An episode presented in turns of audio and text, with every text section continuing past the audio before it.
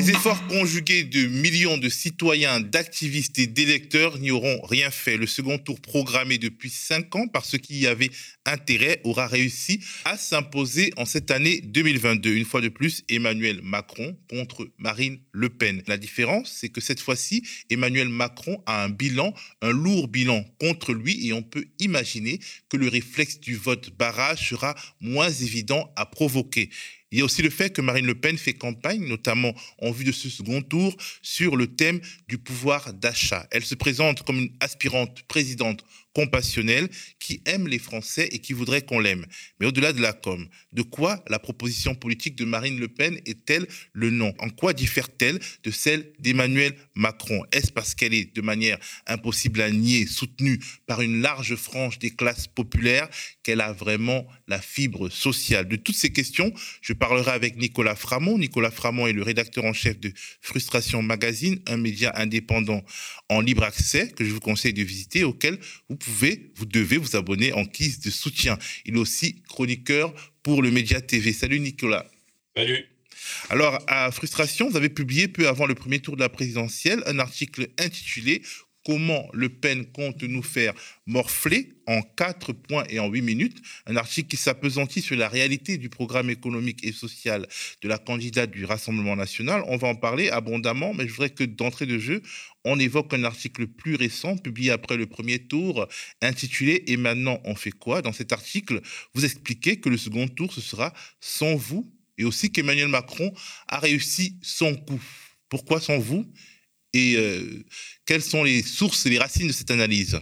Pourquoi sans nous? Alors déjà, précisons que le réflexe euh, de refuser le vote barrage euh, tient au fait que c'est en fait une injonction qui est très dépolitisante, qui est très désespérante, et le fait que ce soit un réflexe pour la plupart, pour un certain nombre de personnalités politiques, notamment à gauche, bah, en dit long sur euh, la façon dont ce scénario était euh, attendu et verrouille notre vie politique et crée euh, énormément de désespoir.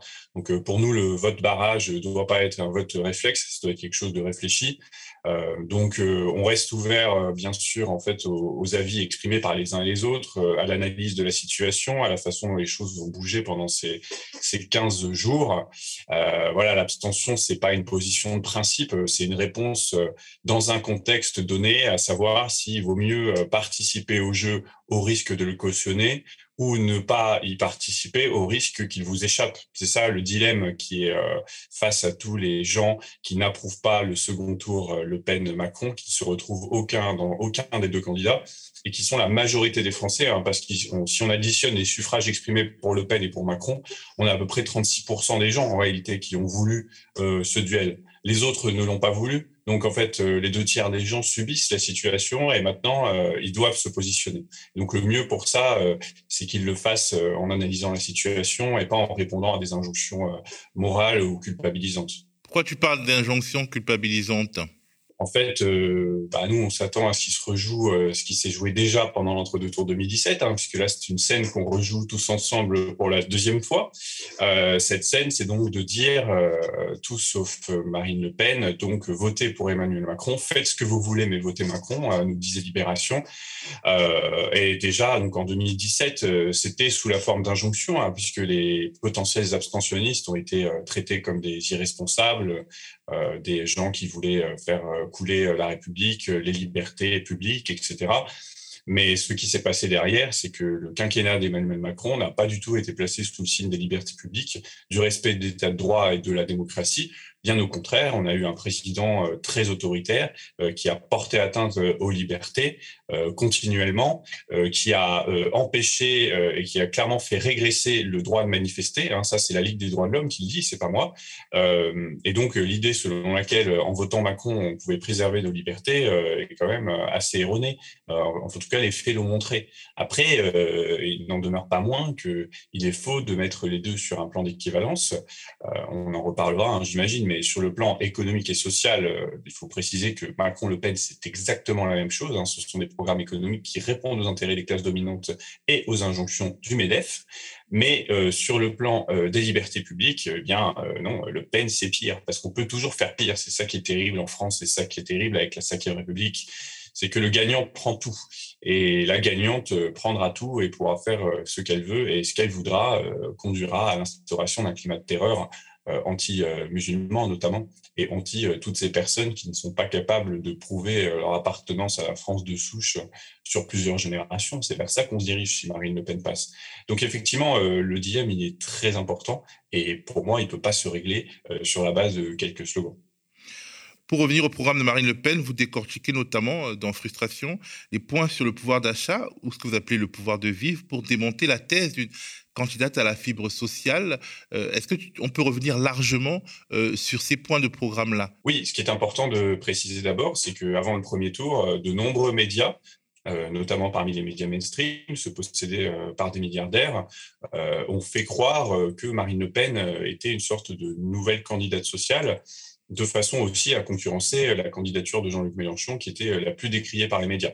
Et maintenant, euh, il nous propose un tout autre son de cloche, euh, maintenant qu'on est dans la situation qui en réalité a été souhaitée par nombre d'oligarques, hein, euh, c'est-à-dire le duel Le Pen-Macron, c'est de nous dire que Marine Le Pen est une candidate dont le programme est anti-républicain, attentatoire à nos libertés et très dangereux pour la vie collective, ce qui est vrai.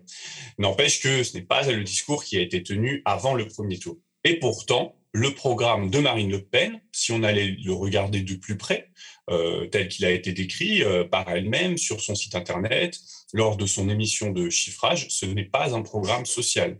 Ce n'est pas un programme social parce que euh, si on regarde les mesures qui concernent le pouvoir d'achat, comme tu disais, nous, à Frustration, on préfère dire pouvoir de vivre, parce que le pouvoir d'achat donne l'idée que c'est le pouvoir d'acheter des choses presque pour se faire plaisir, alors qu'en réalité, euh, quand on parle du pouvoir d'achat, on parle en réalité du pouvoir de vivre ou de survivre, c'est-à-dire euh, de pouvoir euh, se, loger, de pouvoir manger, de pouvoir acheter des produits d'hygiène, ce que de nombreux Français ont du mal à faire en réalité depuis le mois de janvier. C'était déjà le cas avant, mais ça s'est beaucoup accentué. Alors, que propose Marine Le Pen? Bah, en fait, elle propose la même chose que la plupart des autres candidats de droite ou les candidats bourgeois. Hein. Elle ne propose pas d'augmenter le SMIC, elle ne propose pas d'augmenter les salaires d'une façon générale. Elle propose euh, de euh, créer euh, des augmentations du salaire net en réduisant le brut, c'est-à-dire en réalité de supprimer un certain nombre de cotisations sociales de façon à ce que notre net soit plus important. Ce genre de mesure, c'est aussi ce qui est proposé par Emmanuel Macron. Hein, là-dessus, ils sont tout à fait raccord. Et c'est aussi ce qui a été proposé par Valérie Pécresse. Donc, ça consiste à dire, voilà, euh, les entreprises paieront moins de cotisations, les salariés paieront moins de cotisations. Et par conséquent, le salaire net sera plus important. Pas de beaucoup, mais ce sera toujours ça de prix. Or, ce genre de mesure, hein, il faut le dire et le répéter, quand votre salaire net augmente parce que moins de cotisations sont payées par vous ou votre, employeur, eh bien, euh, vous allez devoir le repayer en tant que contribuable, puisque forcément, le manque à gagner pour la sécurité sociale sera compensé par l'État et le budget de l'État est financé par nos impôts à commencer par la TVA. Et euh, évidemment, euh, l'impôt sur le revenu, et en ce qui concerne surtout les finances euh, sociales, les finances de la sécurité sociale, par la CSG. C'est pour ça que la contribution sociale généralisée ne fait qu'augmenter, a beaucoup augmenté sous Macron, et elle a pesé notamment sur les retraités. Donc c'est ça qui se passera avec Marine Le Pen, c'est-à-dire qu'éventuellement, on aura une petite augmentation du net, pas de beaucoup, et par contre, on aura tous des grosses augmentations de la CSG. Donc ça, c'est une des premières entourloupes. On peut en noter... Une sorte de euh, vase communicant, de, de, pratique des vases communicants. Exactement. Ce qu'on gagne d'un côté, on le perd de l'autre. C'est ça, euh, les mesures de pouvoir de vivre qui, en fait, sont liées à la baisse des cotisations sociales surtout, ce sont des mesures indolores pour le patronat, indolores pour les actionnaires. C'est en ça que le programme de Marine Le Pen euh, n'est pas du tout social, parce que si vous regardez, il n'y a aucun moment où elle touche au pactole accumulé par les grandes fortunes de ce pays et par le patronat. En fait, euh, elle, ne, elle ne touche pas du tout aux intérêts du capital. Donc, elle ne fait pas du tout de répartition des richesses. Donc, je ne vois pas du tout dans quelle mesure elle serait une candidate sociale. Et pire, en fait, il y a un certain nombre de mesures dans le programme de Marine Le Pen qui ne vont avantager que les 10% les plus riches, voire les 1%.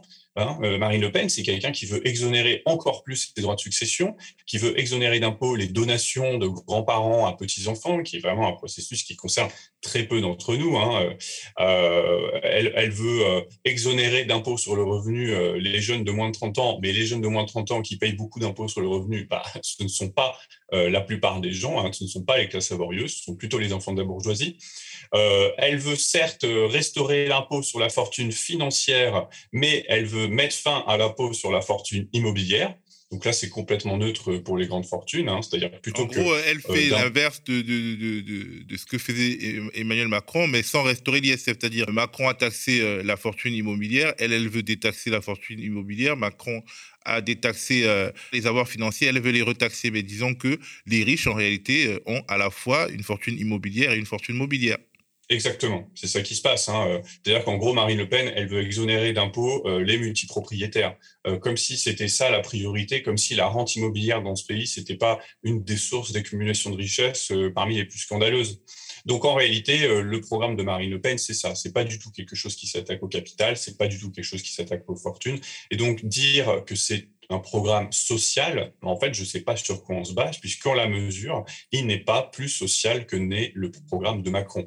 Donc, par exemple, l'idée de se dire, oui, mais en gros, on aurait euh, d'un côté une candidate qui attaque les libertés publiques et qui fait la guerre aux musulmans, mais qui par ailleurs va faire du bien au prolétariat, et de l'autre, euh, l'inverse, bah, c'est entièrement faux. Euh, Marine Le Pen, c'est la guerre sociale plus la guerre raciale. Justement, en fait, elle parle aussi euh, d'une baisse de la TVA sur un certain nombre de, produits euh, de première nécessité, ce qui parle beaucoup aux classes populaires à ce moment où l'inflation atteint des niveaux records. En quoi cette baisse de la TVA diffère euh, de la mesure annoncée par Jean-Luc Mélenchon, mais qui n'aura jamais l'occasion de mettre en œuvre sur le bloc, enfin pas maintenant, sur le blocage des prix? Alors, bah, c'est très différent puisque quand on baisse la TVA, c'est l'État euh, qui se sacrifie. C'est l'État qui engrange moins de recettes. Et donc finalement, euh, c'est le contribuable qui paye lui-même le fait euh, d'aborder les produits de façon de pouvoir acheter des produits moins chers. Mais en ce qui concerne le blocage des prix, la démarche était très différente. C'était de faire passer à la caisse les grandes entreprises qui profitent de ces prix élevés. C'est notamment le cas dans le secteur de l'énergie. L'idée, c'est quand même de faire passer à la caisse Total ou Shell, qui sont des groupes multinationaux euh, euh, dont les actionnaires s'en mettent plein les poches. Avec Marine Le Pen, en s'attaquant uniquement à la TVA, elle nous fait payer nous-mêmes pour avoir euh, des sources d'énergie moins chères, mais elle ne fait pas payer ceux qui en bénéficient. Donc la logique, elle est en fait très différente. La logique, c'est toujours qui paye. C'est ça qu'il faut se demander quand on regarde un programme. Et qui paye la baisse de la TVA Eh bien, ce sera nous quelque part, euh, les cadeaux, les petits cadeaux qu'elle pourrait faire euh, aux Français seront euh, remboursés par eux-mêmes via un certain nombre de mécanismes de vase communicants comme la CSG et puis la dette publique qui sera créée par justement la baisse de la TVA, qui sont finalement des cadeaux aux grandes entreprises qui vendent des produits comme l'énergie. Mais tu estimes qu'aussi une des variables d'ajustement du programme de Marine Le Pen, c'est la lutte contre les étrangers et ce qui ressemble aux étrangers, c'est-à-dire en fait l'impossibilité de, l'agrégation d'une sorte de bloc populaire par la division. C'est un peu ce que vous dites. Oui, c'est ce qu'on dit depuis le début, euh, depuis qu'on a créé Frustration, hein. c'est que le discours, euh, euh, les discours de Marine Le Pen et les discours de l'extrême droite, ce sont des discours de division, donc qui empêchent effectivement l'émergence du bloc. alors l'expression bloc populaire existe, ou tout simplement de l'unité de la classe laborieuse, puisqu'en fait, on le voit, hein, c'est le cas électoralement. Électoralement, si la classe laborieuse ne parvient pas à faire émerger ses candidats, c'est parce qu'en fait, elle est toujours divisée entre un vote de gauche et de plus en plus radical, et tant mieux, et un vote d'extrême droite. Euh, donc déjà, ça se traduit électoralement, mais ça se traduit aussi, je pense, euh, au quotidien. Euh, le, discours d'extrême droite, c'est un discours qui stigmatise les étrangers, les Français d'origine étrangère, mais aussi, pas que ça, hein, les pauvres, les dits assistés, il faut savoir que le programme de Marine Le Pen, c'est un programme qui ne comporte pas une seule mesure euh, pour soulager le fardeau des plus pauvres, pour soulager les allocataires du RSA, pour soulager les bénéficiaires de l'assurance chômage qui ont été durement éprouvés par le quinquennat d'Emmanuel Macron. Donc euh, ces gens-là, elle n'en parle jamais. Pourtant, ils constituent toute une partie de la population. Non, elle, ça stratégie. Toute une partie de la population et de son électorat. Oui, exactement. Euh, et c'est pour ça que c'est difficile de comprendre en quoi Marine Le Pen peut être une candidate sociale. C'est aussi difficile de comprendre, mais ça, c'est encore une autre question, pourquoi elle attire à ce point euh, les franges les plus précaires euh, des classes laborieuses? Parce qu'en réalité, euh, elle n'a aucune idée et aucune envie de leur sortir la tête de l'eau. Mais justement, en fait, peut-être que ces classes laborieuses se disent que bon, elle va déshabiller Pierre pour habiller Paul, c'est-à-dire que elle va donner la priorité aux Français les plus modestes par rapport à une sorte de de globalisation. Je pense que, en fait, elle bénéficie d'une sorte de micmac idéologique euh, dit souverainiste qui consiste à penser que le problème de la société française vient de l'extérieur, euh, vient des grandes multinationales étrangères, vient de la concurrence de la main-d'œuvre étrangère, vient de l'immigration, alors que, euh, en fait, le problème de la société française vient principalement de la France problème de la société française vient du patronat français euh, bien chez nous. Euh, nos entreprises sont encore contrôlées par un bon patronat français qui exploite, qui délocalise, qui met en concurrence effectivement avec euh, la main-d'œuvre étrangère, qui met en concurrence les travailleurs entre eux. Donc notre problème, il est lié à nos propres, notre propre bourgeoisie. Et en fait, euh, le discours de Marine Le Pen, c'est en fait un discours qui encourage à s'en prendre à plus petit que soi, à plus faible que soi. Et donc, euh, je comprends que ça puisse fonctionner parce que c'est un discours, euh, on peut dire, de facilité. Par moment, pour beaucoup de gens, la bourgeoisie, ça semble être un ensemble tellement soudé, tellement fort, tellement puissant les théories complotistes ont aussi contribué à ça. C'est-à-dire qu'on se dit, bon, bah, ceux qui nous dirigent de toute façon sont atteignables, de toute façon on obtiendra toujours ce qu'ils voudront.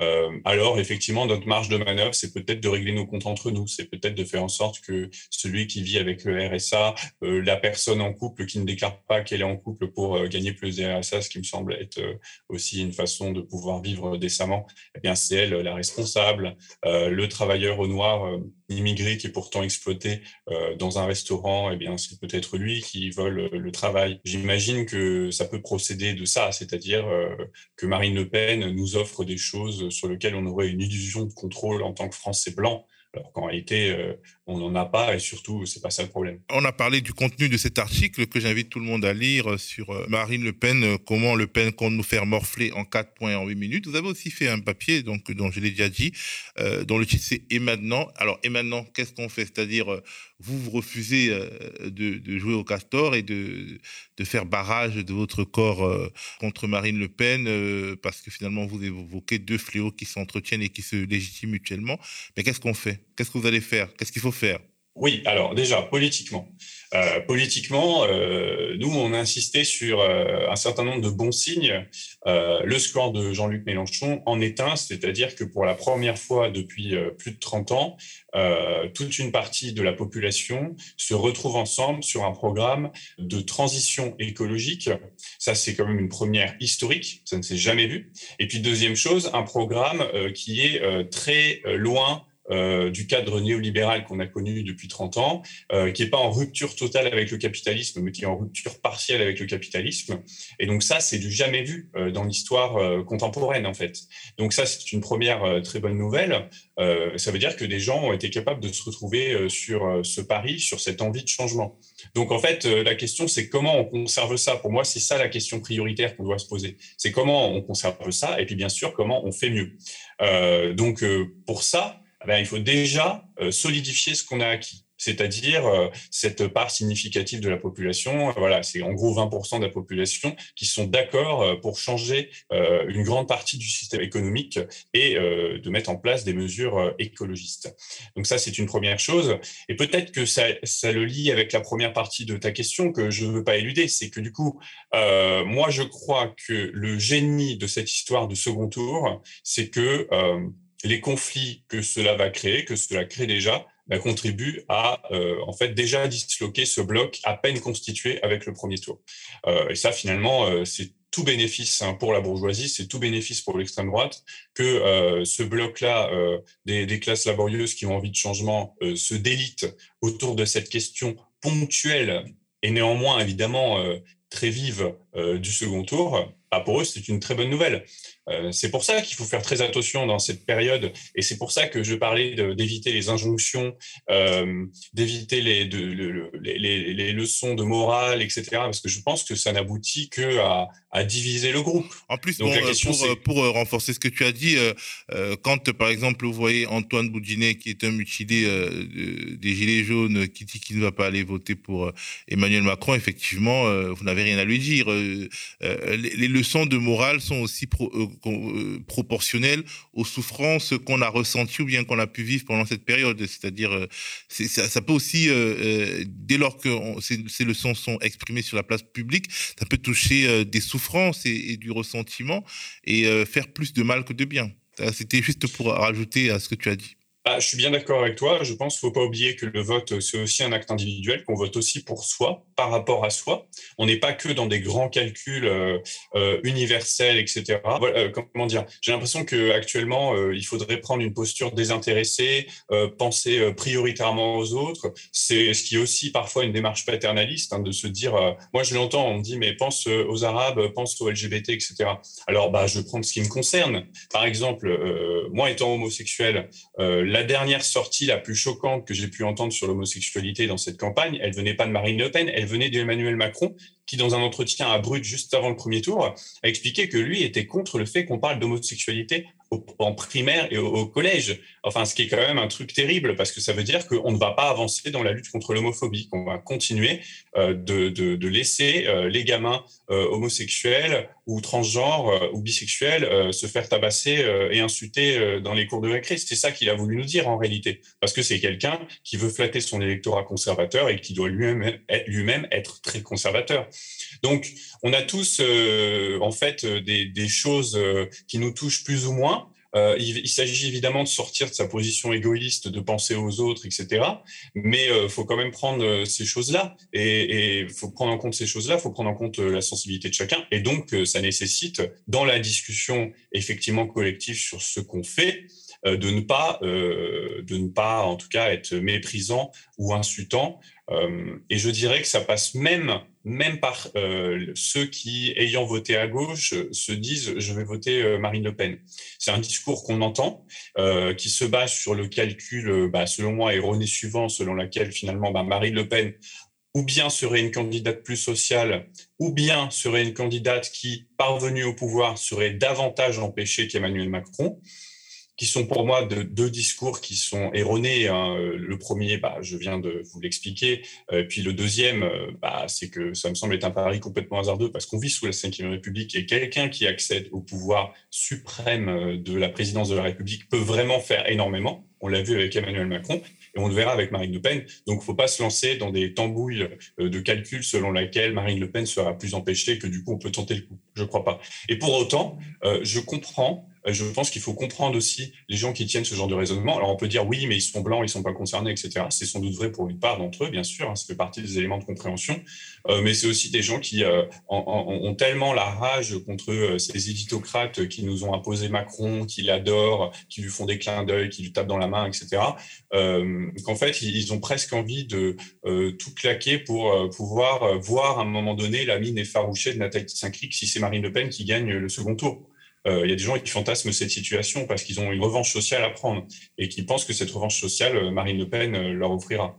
Bon, bah voilà, même à ces personnes-là, moi, j'essaie d'être le plus convaincant possible pour dire, bah, franchement, tentez pas le coup parce que ça va nous coûter hyper cher, bien plus cher qu'avec Emmanuel Macron. Et maintenant, rester soudés après le premier tour en attendant le second. Mais après le second tour, comment utiliser, faire fructifier ce capital politique euh, euh, qui euh, s'est levé au premier tour durant les cinq années qui viennent. On a essayé de tirer plusieurs leçons à chaud. Et puis on continuera de, travailler là-dessus parce que nous, à Frustration, c'est un travail qu'on fait. Et la question, c'est toujours comment faire en sorte que dans la lutte des classes, le camp de ceux actuellement qui tendent à la perdre, à savoir les classes laborieuses, puisse reprendre le dessus et la gagner. Alors bon, bah, c'est dans ce cadre de réflexion qu'on se situe. Euh, il y a plusieurs leçons euh, là qu'on peut tirer à chaud. déjà, le fait que les partis institutionnels de la gauche, eh bien, sont des freins mais ça on l'a vu depuis longtemps, euh, ont été en fait des forces d'encadrement euh, des classes laborieuses qui définissent toujours les bonnes bornes à ne pas dépasser, qui euh, au dernier moment retournent leur veste pour appliquer un programme tout à fait compatible avec les intérêts de la bourgeoisie. Je pense au Parti socialiste, mais je pense finalement aussi au Parti communiste. Hein. J'étais déjà venu ici pour expliquer à quel point les positions de Fabien Roussel étaient tout à fait compatibles avec la bourgeoisie, et c'est pour ça que c'était une candidature qui était très encouragée par elle. Que l'écologie euh, des petits gestes et l'écologie dépolitisée et qui n'est pas capable de prononcer le mot capitalisme façon ELV, c'est aussi un énorme frein à la transition écologiste. Et donc que ces trois forces qui euh, accumulent euh, actuellement la rancœur de toute une partie des gens qui ont voté à gauche, à juste titre, eh bien, doivent être désignées pour ce qu'elles sont, c'est-à-dire euh, des boulets de, du changement social. À ce point. Oui, je pense que les appareils, euh, les partis politiques de ce type sont des outils massifs euh, de désespoir, euh, de découragement et de division, on l'a vu, électorale. Mais pour moi, c'est même pas ça le plus grave. Le plus grave, c'est d'avoir ces partis qui substituent dans leur être, qui veulent substituer dans leur être absolument. Vous inquiétez pas que s'ils se battent actuellement pour les législatives, c'est pas pour le plaisir d'avoir des députés qui font un beau travail d'opposition, c'est parce que les législatives, c'est au moment des voix aux législatives que sont calculées les subventions aux partis politiques. Voilà, c'est ça un appareil, c'est quelque chose qui veut survivre indépendamment de la mission qui se donne et qui tend à oublier, parce que franchement, quand vous entendez un discours d'Hidalgo, je ne sais pas ce qui reste de contenu politique ou de volonté sincère de changement social là-dedans, et ça, tout le monde l'a ressenti, il suffit de voir leur score. Donc euh, moi, c'est un constat que j'ai pas de problème à faire. Et je pense que plus on le fera et plus on enterrera ces, ces, formations politiques, ça peut sembler très violent pour les militants qui y sont. Il y en a des sincères, il y a ceux qui vendent le, journal Dumas, etc. Mais au bout d'un moment, il faut reconnaître la place objective qu'on a dans les rapports sociaux. Et la place objective que le PS et PCF ont dans les rapports sociaux depuis 30 ans, euh, c'est de retarder euh, la possibilité d'une lutte des classes victorieuses. Deuxième chose, euh, eh bien, c'est ce qu'on fait de cette masse de gens qui se sont regroupés autour du vote Mélenchon. Et qu'est-ce qu'on en fait d'autant plus qu'apparemment Mélenchon euh, euh, bah, a fait de cette élection sa dernière élection. Euh, donc ça veut dire qu'il y a beaucoup de choses à faire pour maintenir cette cohésion après le départ d'un personnage qui, à lui tout seul, enfin en fait il n'est pas tout seul, hein, c'est ça qui, qui, est bien dans l'histoire, mais en tout cas qui autour de lui euh, a su rompre avec euh, la logique euh, de gauche institutionnelle et moribonde qui nous conduisait dans l'impasse depuis 1983. Donc, comment on fait sans lui et comment on fait pour organiser cette masse de gens qui a trouvé de l'enthousiasme autour de cette candidature, cette masse de gens et notamment cette masse de jeunes. et pour ça, je pense qu'il faut réfléchir à des formes d'organisation qui ne reproduisent pas les appareils d'antan, Hein, donc j'ai montré à quel point ils peuvent être nocifs, mais qui permettent de, faire, euh, euh, de, matérialiser des intérêts communs. Donc nous, dans l'article, on parle beaucoup du fait que quand on regarde l'histoire du mouvement ouvrier, c'est-à-dire le, moment où à la fin du 19e siècle, au début du 20e siècle, le mouvement ouvrier euh, s'est structuré en tant que classe sociale, ce qui lui a permis d'être la classe sociale motrice de l'histoire du 20e siècle, ça s'est pas fait uniquement sur des grandes idées des grandes candidatures euh, électorales, même si ça, ça, ça joue un rôle éminent, mais ça s'est fait beaucoup sur euh, lutter ensemble, vivre ensemble, s'entraider, être solidaire, s'organiser, pas forcément dans un sens très militant, mais dans un sens de, euh, de structuration par le quotidien, c'est-à-dire de céder au quotidien face à la dureté de la vie. Et face à la dureté de la vie que le prochain quinquennat, dans tous les cas, nous prépare, ah, il faut imaginer des formes d'entraide de ce type qui existe déjà partiellement, mais je pense qu'on pourrait aller plus loin.